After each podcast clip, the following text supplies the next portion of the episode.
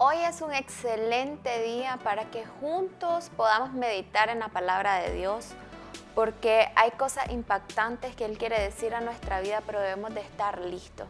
Así que tu corazón esté dispuesto para que podamos escuchar su palabra y escuchar su voz y ser direccionado para lo que Él nos quiere decir. Y quiero empezarte hablando en Efesios capítulo 4, verso 32. Antes, sed benignos unos con otros, misericordiosos, perdonándonos unos a otros, como Dios también os perdonó a vosotros en Cristo. Hemos pasado situaciones difíciles en nuestra niñez, en nuestra adolescencia o incluso en esta etapa que estamos viviendo y el Señor nos habla acerca del perdón. Y muchas veces no entendemos esta palabra o se nos es difícil el captarla y ponerla en acción.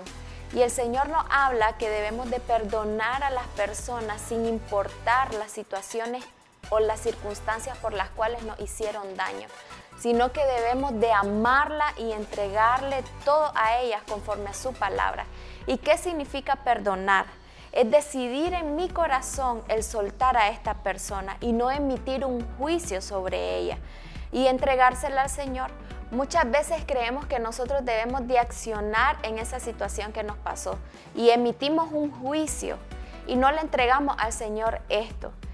Hay muchas situaciones que yo viví en mi infancia que me llevaron a guardar rencor en mi corazón y que creía yo que ya la había entregado al Señor, pero realmente con el tiempo me fui dando cuenta que no había perdonado a esta persona que me había hecho daño.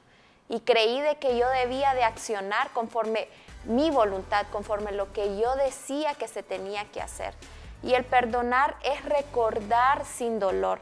Vamos a tener un pasado siempre en nuestra vida, vamos a tener situaciones difíciles, pero que esa situación no me haga recordar y que haya amargura y que me haga maldecir a esta persona y que me haga entrar en enojo y me ponga irado y crea de que yo debo de emitir un juicio sobre ella sino que la bendiga y se la entregue al Señor. Y que estas situaciones las pueda recordar sin sentir algo contrario a lo que está en la palabra de Dios. Y vemos un ejemplo grande acerca del perdón. Y este Dios. Dios en su infinito amor, en su infinita misericordia, envió a Jesús por nuestros pecados, a morir por nuestros pecados. Y Él se entregó sin importar qué. Entonces no podemos dejar de que las situaciones no amarguen o no aparten del camino y la voluntad de Dios. Cada día vamos a tener situaciones difíciles, cada día vamos a vivir circunstancias donde esto lo tenemos que aplicar, pero que yo no ponga a un lado la palabra de Dios por lo que yo creo, sino que la ponga y la establezca para que se haga su voluntad. Entrégale al Señor todas aquellas situaciones difíciles que has vivido y Él te ayudará a cada día mejorar esa área en tu corazón.